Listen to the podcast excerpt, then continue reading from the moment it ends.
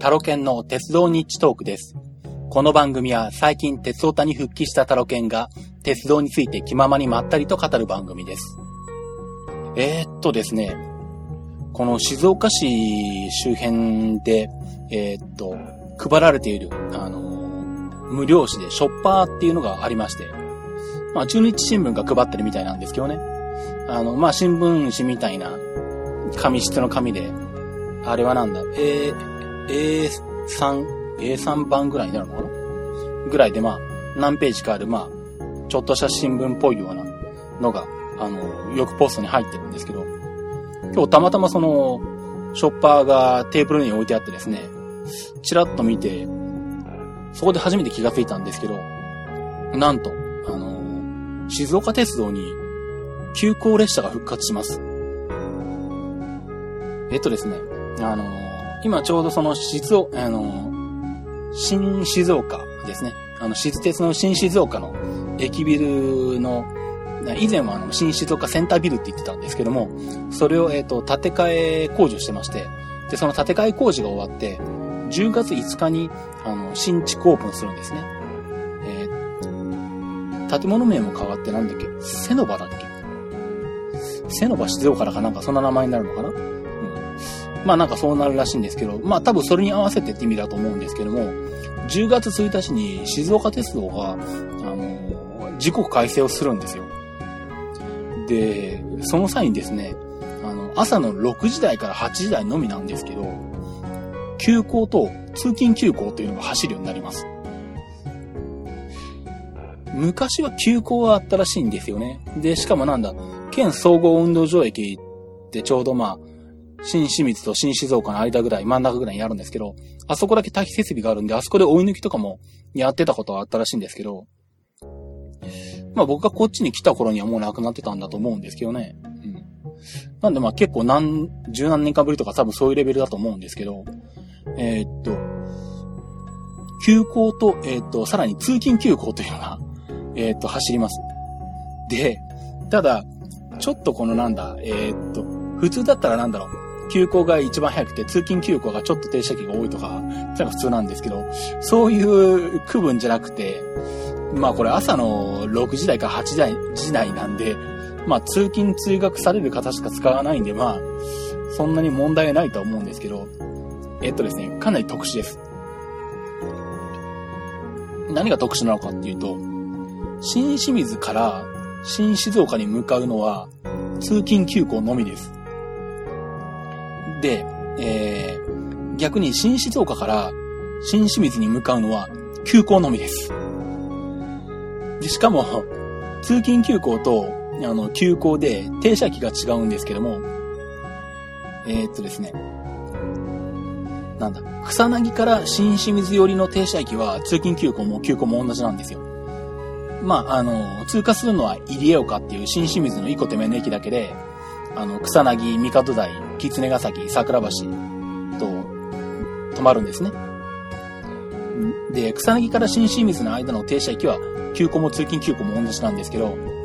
あの、草薙から、えっ、と、新静岡の間の停車駅が違ってて、えっ、と、新清水から新静岡に向かう通勤急行は、草薙を出た後、えっ、と、古庄と日吉町に止まります。で、逆方面の、えっ、と、新静岡から新清水に向かうやつは、新静岡出たら、次に止まるのが、県総合運動場です。だから、えっ、と、日吉町も古庄も通過します。で、県総合運動場の次はもう草薙で、まあ、あとは、あの、通勤急行も急行も停車一緒なんですけど、で、じゃあ、急行が県総合運動場にに止まるからといって、通勤急行も止まるのかというと、通勤急行は県総合運動場を通過するんですよ。なんだこれはっていう種別な感じなんですけど。まあ単純に停車機がどっちが多いか少ないかで、通勤急行、まあ、通勤急行の方は古庄と日吉町の2駅に止まって、あの、急行の方は、あの、県総合運動場前しか、あの、止まらないので、まあ、新静岡と草薙の間ですけどね。うん。まあ、1駅止まるか2駅止まるかで、あの、2駅止まる方が通勤急行で、1駅しか止まらない方が急行っていう意味合いだと思う思うんですけどね。なんで、あの、方向で走ってる種別が違ってて、なおかつ種別によって、えー、っと、なんだ、必ずしもその、急行が止まるからといって、し、あの、通勤急行が止まるわけではないと。いう、かなり変則パターンの、あの、ダイヤになってます。で、どういう仕組みになってるのかっていうと、まあその、県総合運動場っていうのが、えー、っと、まあ対比設備もあって折り返し設備もあるんですね。なんでまあこれを利用したらしいんですが、えー、っとですね、新清水から新静岡に走る通勤急行の方は、まあ新清水ずっと走っていって、まあ草薙まで、草薙を出たら次に止まるのは県総合運動場は通過して古所に止まるんですね。で、ダイヤを見てると、その、急行が県総合運動場を通過した直後に、県総合運動場始発の新静岡行き普通ってのが、急行の後を追うように走走り出すんですね。で、急行は県総合運動場の次の古省には止まるんで、あの新清水から急行に乗ってきて、で、急行に止まらない駅にで降りたい人は、古省で降りて、その1分後に来る、あの、県総合運動時始発の新静岡行きの普通に乗ってもらえれば、えっ、と、1分、乗り換えに1分待ってもらうだけで、えっ、と、他の急行が止まらない駅にも降りられますよという、そういう仕組みのようです。急行が、あの、走ってる時間帯基本的に全部こういうパターンで、えっ、と、県総合運動女子発。まあ、これも多分初めてじゃないのかな。なんだ、イベント対応以外は、県総合運動場発着ってなかったはずなので、うん、まあ、この県総合運動女子発、新静岡駅っていう普通が走り、あの、急行を追いかけるってダイヤになってます。で、逆方向の、新清水から、えっ、ー、と、新静岡、あ、違うわ。ごめんなさい。えっ、ー、と、新静岡から新清水に行こうの、えっ、ー、と、急行の方ですね。これはその逆をやってまして、えっ、と、新静岡を、えっ、と、急行が出る、ちょっと前ですね。6分前になってるのかな？うん。6分前に、えっ、と、県総合運動場行き普通ってのが走るんですよ。で、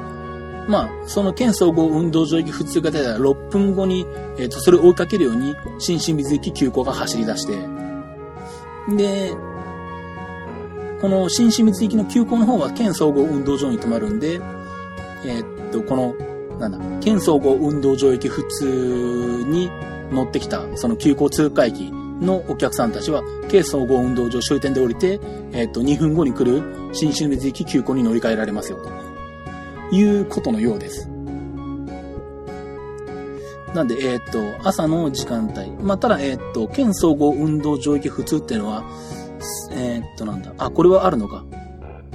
うん、8時台最後の方までありますね。休校が8時21分までしかないのか。うん。なんでまあ、8時に21分初の休校までは、このパターンで行くと。いう形のようですね。なんでまあ、今までは、えー、と、多分通勤ラッシュ時間帯で4分間隔？日中が6分間隔？っていうパターン化された単純台だったんですけど、まあ朝の通勤時間、時間帯に関してはそのパターンが崩れて、え、っとまあ、急行通勤急行が走ると。まあ、ただし追い越しは一切なくって、あの、県総合運動場発、もしくは着の普通が、まあ、えー、っと、その急行を保管するように走るというパターンのようです。で、まあ、そうすると、あの、我が、えっ、ー、と、古庄駅ですね。まあ、最寄りが古庄なんですけど、古庄は、あの、一応通勤急行は止まるんで、あの、優等列車停車駅になるんで格が上がるんかな？まあ別にあの、土地を持ってるわけとか、あの、家を建ててるとかそういうわけじゃないんで、別にあの、最寄り駅の格が上がっても別にどうってわけではないんですけど、あの、家賃が上がるとかそんなこともないとは思うんですけどね。家賃上がったら困るんですけど。一応まあ、えー、っと、そうなりますね。で、ただし急行は通過すると。ちょっと通過するのは新鮮だな。まあこの時間帯にあんまり乗ることもないんですけど、まあせっかくなんで機会があったら乗ったりしてみたいと思います。あとあの、県総合運動場折り返しっていうのをちょっと見てみたい気はするんですけどね。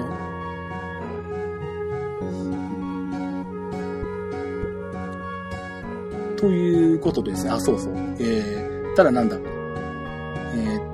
県総合運動場より新清水寄りの、あのー、急行、もしくは、えー、っと、通勤急行の通過駅っていうのが2駅あって、県立美術館前駅と入江岡が通過駅なんですけど、ここの駅は割を食ってますね。通常よりも運転本数が減ってるんで、うん、多分あの、ここの最寄りの駅の、最寄り駅の人たちは、多分寝台絵見て怒ってると思うんですが。まあ、まあ、それはともかく、そんな形でですね、あの、なんと、静岡鉄道に急行、通勤急行が走り出す。しかもその、あの、情報源があの、無料車のショッパーだったっていうのがね、ちょっと私的には個人的には驚きだったんですが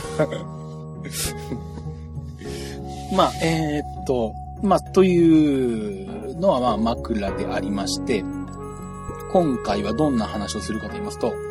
えっと、ちょっと前に、あの、キープチのコーナーでですね、フルムーン夫婦グリーンパスっていう切符を紹介したと思うんですけど、で、まあ、これを使ってちょっとどっか行きますよっていう話もしたと思うんですが、えー、それが、えー、っと、形を、えー、成してきましたんで、その、えっと、計画を一部ちょっとお話ししたいと思います。まあ、全部決まっているわけではないんですけど、予定としてはですね、あ、そうだ。えっ、と、この旅行に、あの、題名がついてまして、タイトルは、えっ、と、津軽海峡面景色。えー、津軽海峡冬景色じゃなくて、津軽海峡面景色です。なんで面景色なのか後で、あの、お話ししますが。えー、っとですね、予定としてはですね、えー、っと、まあ、東京までは新幹線で行くんですけど、えー、っと、10月28日、28日、10月28日の、え、っと、寝台特急あけぼのに乗ります。で、あけぼので、えー、っと、青森まで行きます。まあ、えー、っと、なんだ。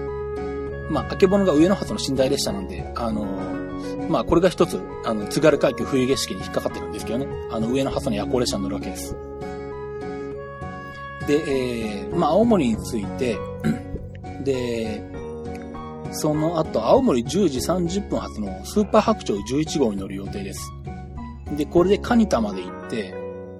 カニタから津軽線に乗ります。で、民前まで行きます。で、民前が12時2分になるのか？これが10月29日になりますね。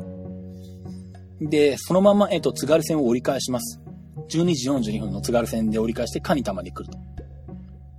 で、えー、っと、カニタから、えー、っと、また白鳥に、スーパー白鳥に乗るんですけど、えー、っとですね、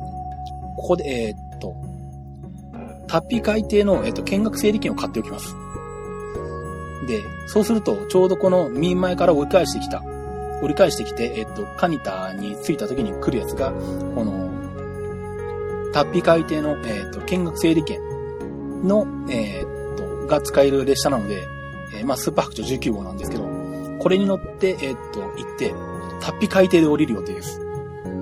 まあ、これあの、見学整理券が取れたの話なんですけどね。まあ、もちろん、あけぼのもまだ発売されてないんで、あけぼのが取れなきゃ話にならないんですけど、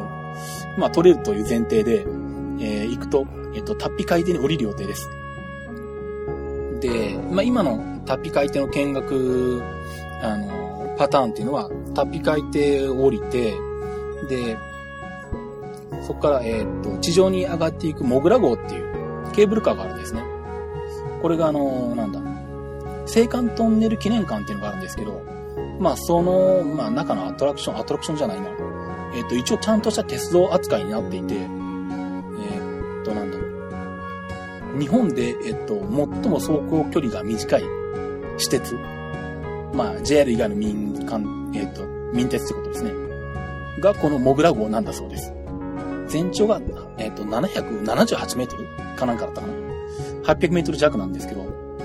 どうもあの、ケーブルカーとかモノレールとか、まあそういったものを入れた、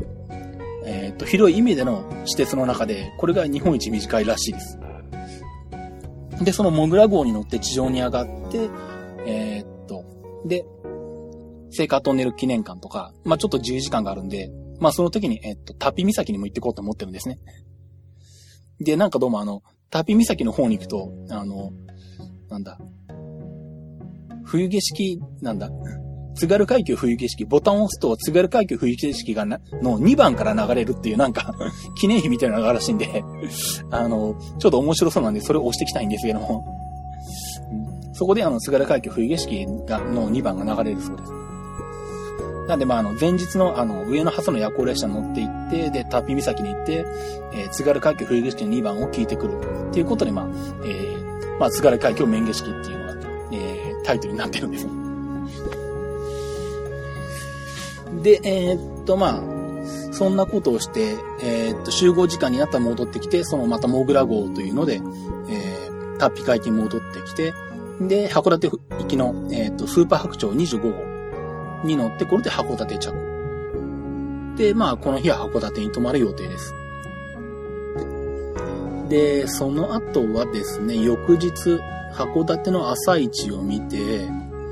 で、まあ、あとは時間は決めてないんですけど、スーパー白鳥と東北新幹線を乗り継いで盛岡で泊まろうと思ってます。で10月30日の夜は盛岡泊になる予定ですね。で、おそらく盛岡で、えー、っと、私は、えー、ワンコそばを、えー、生まれて初めて食べる予定です。で、しかもあの、なんだ、ワンコそばって、なんかのワンコそばって、あの、盛岡が起源だっていう説と、花巻が起源だっていう説と両方あるらしいんですけど、えー、っと、で、あの、わんこそばのイメージだって一番あの、なんだ、あの、一番まあなんだ、皆さん浮かんでくるのがあの、多分、球児さんみたいな方が横について、あの、器の中のそばがなくなったらもうすぐにこう、球児さんがこう、そばを入れてくれるっていうあの、やつですね。うん。あれはどうも盛岡じゃないとないらしいんですね。なんで、あの、あれをちょっと一回やってみたいので、えー、っと、まあ、最初花巻で食べようと思ったんですけど、まあ、それをやりたいた、やりたいがために盛岡で泊まることに し、えー、っと、してま、します。はい。で、まあ、あとその後はまあ、未確定というか、まあ、ホテルとか決まってないんであれなんですが、多分このパターンで行くだろうという予定が、翌10月31日に、えー、っと、盛岡を出発して、えー、っと、11時頃の快速リアスですね。まあ、これしかないので、時間的に。えっー、に乗って山田線を宮古まで行きます。で、せっかくなんで三陸鉄道に乗ってきます。まあ、小本までしか開通しないんで、小本まで往復してきて、まあ、おそらく宮古で泊まると思います。で、これが10月31日か。で、次の11月1日は、まあ今考えてるのは、もう一度盛岡まで戻って、で、花巻まで行って、花巻が昼頃なんで、そこであの、花巻のあんこそばを食べ、で、北上線に入って、えっ、と、途中ホットユダで温泉に入り、えっ、と、横手で泊まろうと思ってます。で、横手に行くのは横手焼きそばを食べるのが目的です。で、さらに、えっ、と、あの近辺に行くと、稲庭うどんもあるんですね。稲庭うどんは、えっ、と、横手から、えっ、と、大本線を新庄方面に5つぐらい行ったあたりに、湯沢って駅があるんですけども、その湯沢市近辺がどうもまあ、中心というか発祥の地なのかな。まあ、ただ、あの、まあ、湯沢までわざわざ行くかどうかわからないんですけども、えー、っと、まあ、横手もしくは湯沢その近辺で、えー、稲庭うどんを食べようと思っています。まあ、あの、こうやってひたすら麺を食べに、食べていくので、まあ、津軽海峡麺下式というふうにタイトルになってるんですが。で、まあ、その後は、おそらく帰ってくるかなまあ、大曲まで出て、秋田新幹線系で帰ってくるか、新庄まで出て、山形新幹線で帰ってくるか、まあそんなような格好になると思うんですけど。で、なんでまあ、えー、っと、フルムーン夫婦グリーンパスが多分10日券を使うことになるのかな？うん。あ、違う、えっと、7日券か。7日券を使うことになるのかな？はい。という予定で考えてます。で、まあですね、ただ、えー、っと、函館までは確定してるんですけど、まあその後はまだちょっと、えー、っと、完璧確定でもないんで、もしあの、なんだろう、おすすめの、えー、っと、なんだろう、おすすめのスポット、もしくはおすすめの路線 とかですね、あとあの、ここに行くとこんなものが食べれますよとかですね。あとはなんだ、えっと、ワンコそばだったらここがいいですよとかですね。横手焼きそばだったらぜひここでっていう情報があればですね、あの、ツイッターもしくはメール等で、あの、教えていただければと思います。情報をお待ちしております。そんな感じで、えー、っ、10月後半から11月頭にかけてですね、東北と、まあちょっと足伸ばして函館まで行ってくる予定です。で、まあもちろん行ってきましたらまたレポートもしたいと思うんですけど、もう一個ですね、さらに予定があって、これはまあ旅行というかまあ仕事というかなんというかなんですが、あの、まあ私の IT マイティとか聞いていただいている方はご存知だと思うんですけども、えっとまあ、私のえっと、仕事でやってるまずシズマックっていう、あの、サービスで、えー、まあ、ちょっとユーストリーム配信の、えっ、と、仕事があって、BJ さん、クリラジの BJ さんに手伝ってもらいまして、で、まあ、それがきっかけでですね、あの、BJ が今度あの、山口国体のあの、自転車の、えっ、と、競技を撮影することになってるんですけど、まあ、それに、それを手伝えと言われまして。わかりましたということでですね あの、山口県まで手伝いに行くことになってます。で、まあ、10月7日の夜に、まあ、新下関とか下関とかに着けばいいんですけど、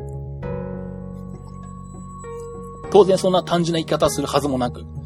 えっ、ー、と、考えているというかですね、まあ、これはまあ決め、決まってるんですが、えー、10月、えー、っと、まあ、12時過ぎてるんで、10月7日になるんですけど、10月7日の0時20分、えー、っと、サンライズ出雲に乗ります。えっと、サンライズ出雲の、えっと、シングルを撮っています。あの、B 寝台の個室ですね。で、ソロよりちょっとだけいいやつ。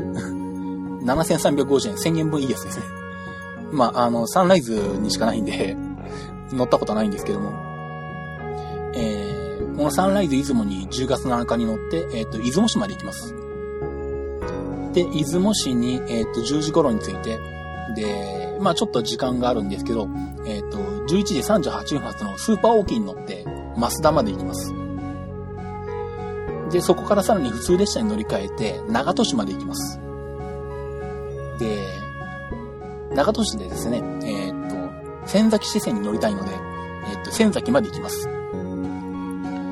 えっ、と、列車で言うと長門市15時55分発、仙崎15時58分着、まあ3分しかないんですけど。で、まあ、この列車が折り返すのが16時5分発。で、この頃には、えっ、と、峰線が、えっ、と、復旧してるはずなので、一応あの、山口国体までに復旧するという話で、まあでも山口国体自体も始まってんのか。まああの、この時には、えっ、と、復旧してるだろうと。てか、まだもう復旧してないのか 実は正確に日付分かってないんですけどね。まあいいや。うん。あの、復旧してるものとして、えっ、ー、と、仙崎から、えっ、ー、と、えー、走ってます、えっ、と、峰線の列車ですね。朝行きの普通に乗って、えー、峰線を、えっと、え乗り潰しします。そうすると朝に17時19分に着くのかな。で、あとはまあ山陽本線の電車で、まあ下関か新下関かそのあたりまで行くっていう格好になりますが。という、まあこれは10月7日1日だけの話なんですけども、一応、えっ、ー、と、サンライズ出雲と仙崎支線と峰線に乗ってこようと思っています。まあ山口県が全然行ったことがなくて、まあ通過したことはあるんですけどね。あのー、なんだ。はやぶさ、ん？はやぶさだったっけ？富士か？どっちだっけ？はやぶさか違う、う ん忘れちゃった。どっちかで、あ、富士だな。えっと、昔富士で通過したとか、あとはなんだろう。うんと、その帰りになんだろう。当時はなんか、ムーンライト博多？かなんかっていうバス。ただのムーンライトって名前だった当時、あの、今みたいにあの、夜行バス全盛時代じゃなくて、その走りだった、あの、福岡発、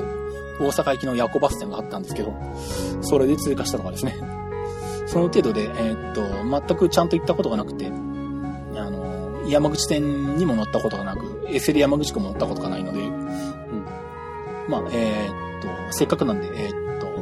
ミネ線に乗ってくる予定です。まあ、この辺もしですね、あの、なんだ、もしタロケンの顔見てやろうっていう方がいらっしゃいましたらですね、あの、駅なり列車で、あの、待ち伏せしていただければ、ツイッターなどでご連絡させていただければご一緒させていただけると思いますんで、はい。あとはなんだ、出雲市で1時間半くらいあるのか。朝10時から11時半。まあちょっとここでね、蕎麦でも食べれないかなと思ってるんですけど、この時間だとどうなんだろうあんまり調べてないんですけど。まあもしあの、出雲市近辺で、あの、この辺りでおすすめの蕎麦とかですね、あったらですね、蕎麦屋さんとかあったらですね、あの、情報いただければと思います。ということで、今回はですね、えー、っと、まあ、旅行というか、えー、っと、列車に乗る、まあ、予告、えー、東北函館に行くのと、あとは山山口まで、えー、サンライズで行くという、えー、お話でした。では、えー、キップチのコーナーに行きたいと思います。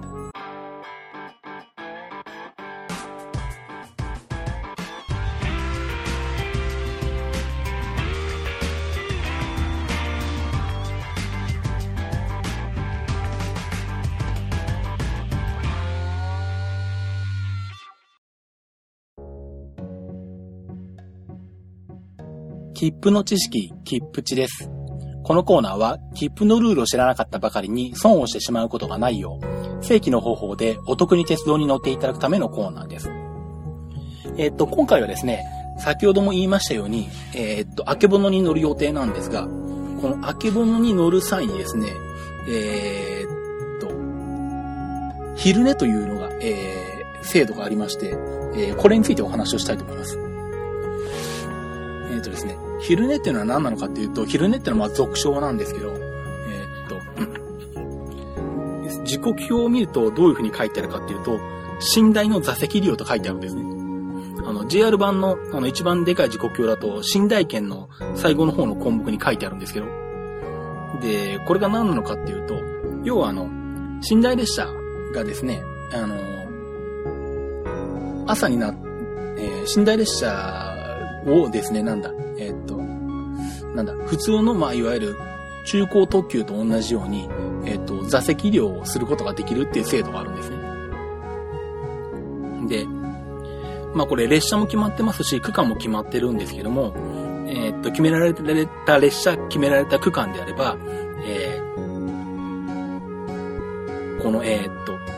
寝台券が、えー、必要なくって、えー、指定席特急券もしくは立席特急券立ち席って書くんですけど、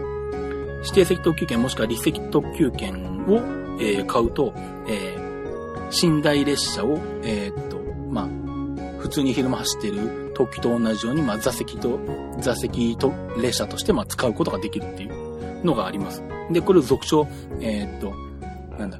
寝台車を、え、っと、昼間に乗るんで昼寝って言うんですけども、で、まあ、昔はあの、ブルートレインがあちこち走ってた頃は、この昼寝ってのは、あの、いろんなところにあって、九州内とか、えー、っと、いろんなところにあったんですけど、まあ今ではですね、実は、あの、明け物と日本海にしか設定されてないんで、まあ、えー、秋田県近辺、秋田県、青森県近辺でしかないんですけど、あの、存在しないんですけども、えー、っとですね、これが、えー、っと、下りと上りそれぞれ決まってまして、あけぼのと日本海で、えー、下りの場合は、え、っと、あけぼのは、え、っと、うご本庄から秋田まで、あと、青森まで。で、日本海は東の城から青森までの間は、えー、っと、立石特急券で、えー、このあけぼのもしくは日本海に乗ることができます。で、この立石特急券っていうのは、えっ、と、重積特急料金と同額になっています。で、えー、っと、座席の指定もないもんですから、空いてるところに座るっていう格好になります。で、ただまあ、空いてるところに座ると言ってもですね、あの、乗ってるお客さんほとんど、あの、ちょっと前まで寝てたわけですね なんで、まあ、あの、一応その時間には、あの、なんだ、起きて、座席に座っててくれるだろうっていう、まあ、発想なんでしょうけどね、JR 側としては。うん。まあそこで、えー、っとなんだ、B 寝台だと3人ぐらい座れるんで、あの、まあもともと、あの、寝台に寝てた人が一番窓際に座るとして、えー、その空いた隣の2席分は、この立席特急券を持ってきたお客さんは座れますよっていう格好なんですね。で、ただ、あの、なんだろう。自分が、あの、寝台列車に乗ってた側として考えると、あんまり嬉しくないんですね、これって できたら、あの、なんだろう。まあ、そもそもあの、この立石特急券で、あの、いわゆる乗客が乗ってくる区間に入ってきたら多分、あの、バタバタするわけなんですね、当然。人が通ったりとかしてですね、乗っていたお客さんが。座席探したりとか。で、あの、座れそうな雰囲気があると座ってくるんで なんで、できたら、あの、立石特急券を持ったお客さんにあんまり来てほしくないなっていうのがあってですね。じゃあこの昼寝を、昼寝客を避ける方法はないのかって 思ったんですね。で、ちょっと調べたところ、えっと、秋物に関して言うと、えっと、まあ、ウゴ本庄を出たら、まあ、この、立石特急券を持ったお客さんが乗ってくる可能性があるんですけど、立石特急券で乗れる車両ってのが限定されてまして、3号車と4号車のみになってるらしいんですね。っていうことは、えー、っと、それ以外の車両の寝台に乗っていれば、えー、この昼寝のお客さん来ないわけです。なんで今回、秋物の寝台券を取るときに、えー、っと、できたら、えっと、3号車、4号車以外。まあ、具体的には、えっと、編成の関係で2号車が狙い目なんですけど、まあ、できたら2号車の、えっ、と、寝台券を、まあ、取りたいと思っています。同じようにですね、下りで言うと、えっ、と、日本海で、えっ、ー、と、東の城から、えっ、と、青森に間で、えー、うん、まあ、昼寝のじょれあのお客さんが乗ってくる可能性があるんで、あの、もし、日本海に、えっ、と、もうすぐ乗りようって方はですね、あの、ウィキペディアかなんかでですね、昼寝が何号車にあの乗ってくるという情報を調べていただいて、そのあの車両を避けて寝台券を取っていただければですね、えー、昼寝のお客さんに煩わせることなく、えー、っと、青森までですね、あの座席を独り占めできる。座席を独り占めできるって変だな。なんだ。一応二段寝台だったらあれか、上のお客さんが降りてくる可能性があるから、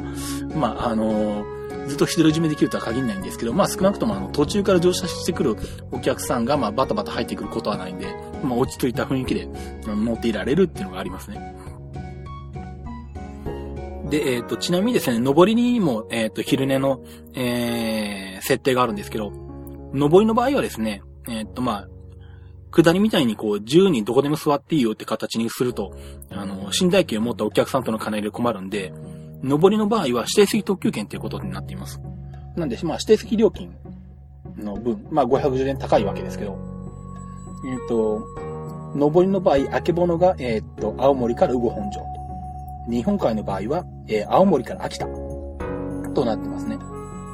まあ、ですんで、あの、逆な見方をすると、まあ、これも私やったことがあるんであの、あんまり昼寝のお客さんの悪口は言えないんですが、あの、寝台料金を払うほど、ちょっとあの、懐具合は裕福じゃないんだけど、でもちょっとブルトレイに乗ってみたいよと いう方はですね、あの、この、ウゴ本庄東の城、この近辺から、あの、下りのあけぼのとか日本海とかに、えー、っと、乗ることができるので、あの、時間とかですね、調べていただいて、あの、立石特急券なり、あるいは上りだったら指定席特急券なりを買っていただくと、あの、寝台料金なしで、えっ、と、ブルートレイに乗ってですね、ちょっとブルートレイの、えっ、と、気分を味わうことができますね。私が昔やったのは、あの、もうだいぶ前、高校ぐらいか だったと思うんですけど、まあ、さっき富士で山口県を通過したって話をしたと思うんですけど、まあ、その富士で九州に行った時に、えっ、と、九州ぐるっと回ってて、えっ、と、当時、はやぶさにですね、あの、ロビーカーっていうのが導入されたばっかりだったんですね。あの、ロビーカーっていうのは、まあ、まさに、名前の通りロビーというか、ホテルで言えば、あの、1階のフロントのあるこうスペース、まあ自由スペースみたいな感じで、まあ乗客は誰でもそこに来てくつろいで、えー、ゆっくりできる。まあ飲み物を飲んだりとかですね、団らんをしたりすることができるっていう車両がはやぶさに、えっ、ー、と、繋がれたんですけども、当時はあんまりなくて、まあ本当にこういうなんだ、あの、寝台列車のお客さんに、まあ、その、車内設備を楽しんでもらうっていう目的で作られた車両の走りですね。うん。まあ、このロビーカーに乗りたくて、まあでもあの、日程上行きは富士に乗るっていう予定だったんで、えー、この昼寝を利用してですね、どこだったかな？小倉か下関からどっかからえっ、と、立石特急券を買って、はやぶさに乗って、で、そのロビーカーに乗ってきたっていうのをやったことがありますね。さすがに昼寝使ったのはその1回ぐらいかな。うん。他はやったことはないんですけど。うん。なんでまあ、うん、あのー、そういった形でまあ、えー、安く、えー、ブルーテインに乗るっていうこともまあ、可能ではあります。ということで、えー、っと、今回のキープ値は、寝台列車の座席用についてでした。では、エンディングに行きたいと思います。さあ、今年もこの季節がやってきました。ポッドキャスターアワード2011。今年のテーマは、ポッドキャスターが揃いも揃って、ポッドキャスティングについて考えてみた。ポッドキャストって意外といいんじゃない ?2011 年11月5日土曜日、アップルスター銀座3階にて、11時30分会場、12時スタートになっています。参加費はもちろん無料。ふらふらっと寄ってみてくださいね。えー、っと、エンディングです。えー、っと、まず鉄道日トークのハッシュタグがあります。シャープトレイン NT になっています。シャープ TRAINNT。私、タロケンの、えー、ツイッターアカウントの方が、アットマークタロケントークになります。アットマーク TAROKEN TALK。えーと、では、えー、次回の鉄道にしておくでお会いしましょう。それではまた。